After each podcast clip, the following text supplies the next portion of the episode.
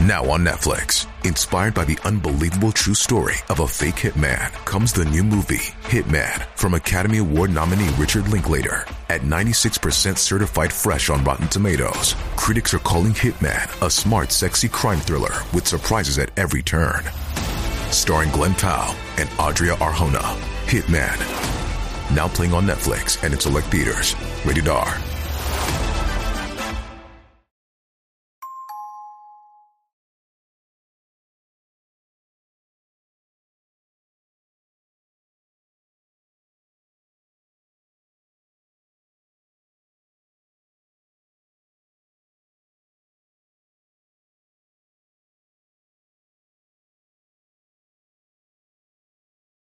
ここは、三重県伊賀市の池。ここで、ビニール袋に入れられた女性の遺体が発見されました。事件や犯人の知名度はそこまで高くないですが、日本の犯罪史上でも屈指の悪魔と言っていい犯人です。それではどうぞ。1992年8月25日朝、三重県鈴鹿市の中学生3年生王さん当時14歳が犬の散歩に出かけたまま戻らず行方不明になった。家族は捜索願いを出して懸命に捜索するも王さんの行方は全くわからないままだった。2年後の1994年8月11日三重県伊賀町の池で渇水によって水位が低下したところ釣り人が何か入っているビニール袋を発見。その中にはかつて人だったであろう一部が入っていた。発見者は警察に通報。ビニール袋の中に入っていたのは歯の治療痕などから2年前に行方不明になっていた王さんに間違いなかった。警察は捜査本部を設置し聞き込みを開始。すると一人の男性が知人に犬の亡骸を池に捨てたが浮いてきた。気持ちが悪いので手伝ってほしいと頼まれて遺体発見現場の池に手伝いに行っていたという証言を入手。知人はもともと鈴鹿在住だったが王さんが行方不明になってから新潟県燕市郊外の新興住宅地に引っ越していた。その知人戸井田康則当時29歳を警察は逮捕した。戸井田を調べていくと日本の犯罪者史上でも屈指の胸クソ野郎であることが判明していった。近所の人の話では戸井田は近所同士の付き合いは少なく時折庭の植木に水をやっていたのを見かけることはあったが自分から話しかけてくることはなく物静かな印象だったという。鈴鹿市に住んでいた当時はオートバイレースのファンでレーシングチームで修理などを担当。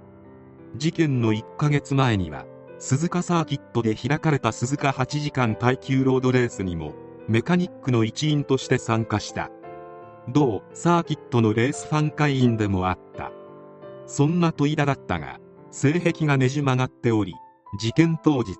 ムラムラした戸井田は当時勤務していた鈴鹿市内の会社に出勤後車で外出。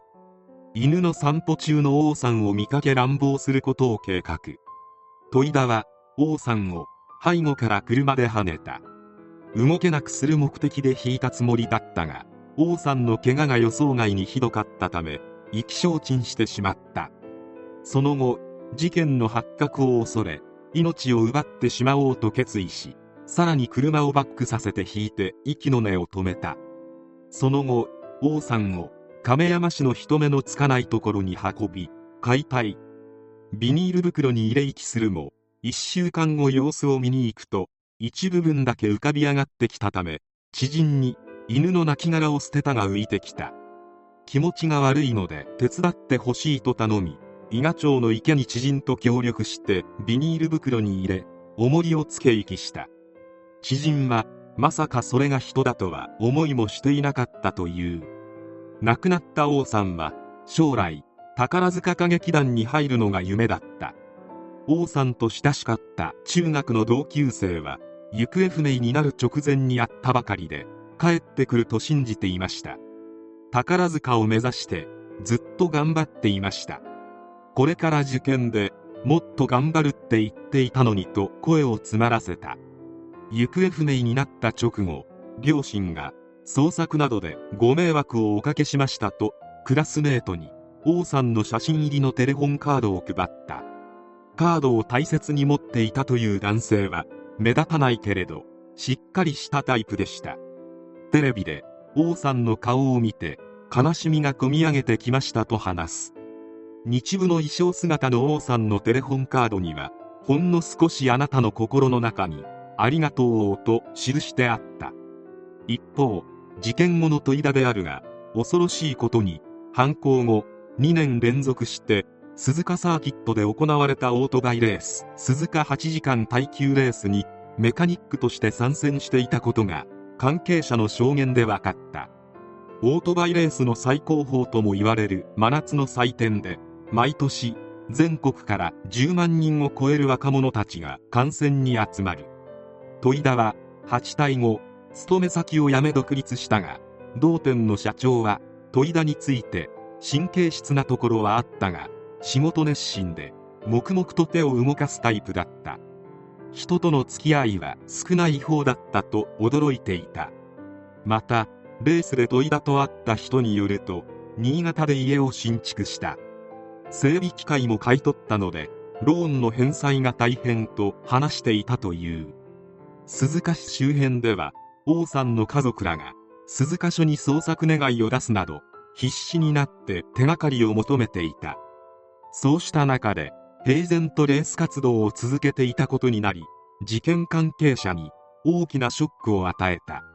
裁判が始まったが戸井田は今回の事件以外にいくつも乱暴事件を起こしておりその全てでターゲットは中学生高校生の女性であった。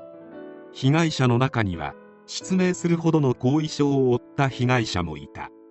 戸井田は既婚者であるが学生服を着せてことに及ぶなど制服に関して異常な執着心があったという。一審にて弁護側は命を奪おうとする意思までは認められないとして無罪を主張。検察は死刑を求刑するが下されたのは無期懲役の判決。量刑不当などとして控訴。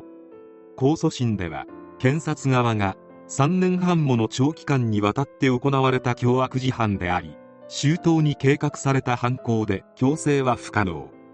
一審判決の量刑は被害者感情を無視して軽いなどとして一審判決を破棄し死刑を求めた。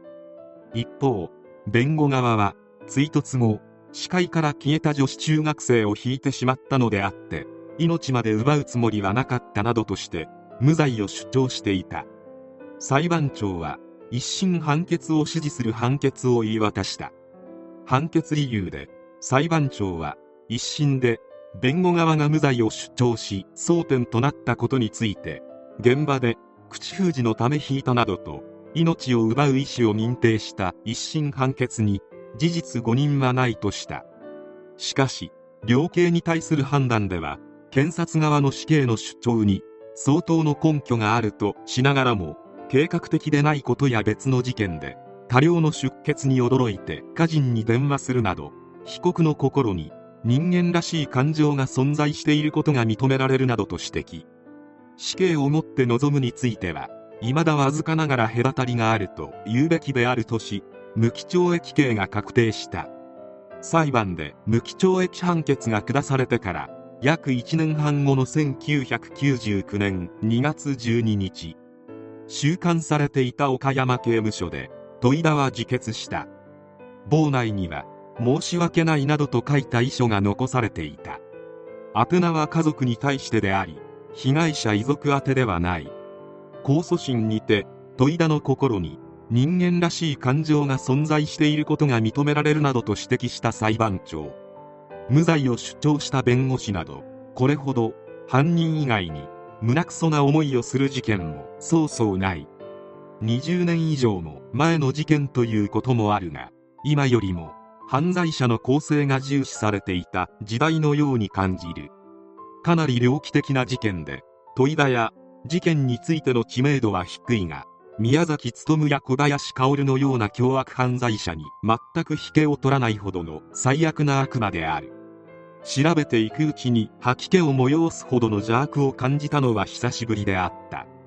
流行りのチェンソーのアニメではないが地獄に落ちた後二度と輪廻転生などはしないでほしい。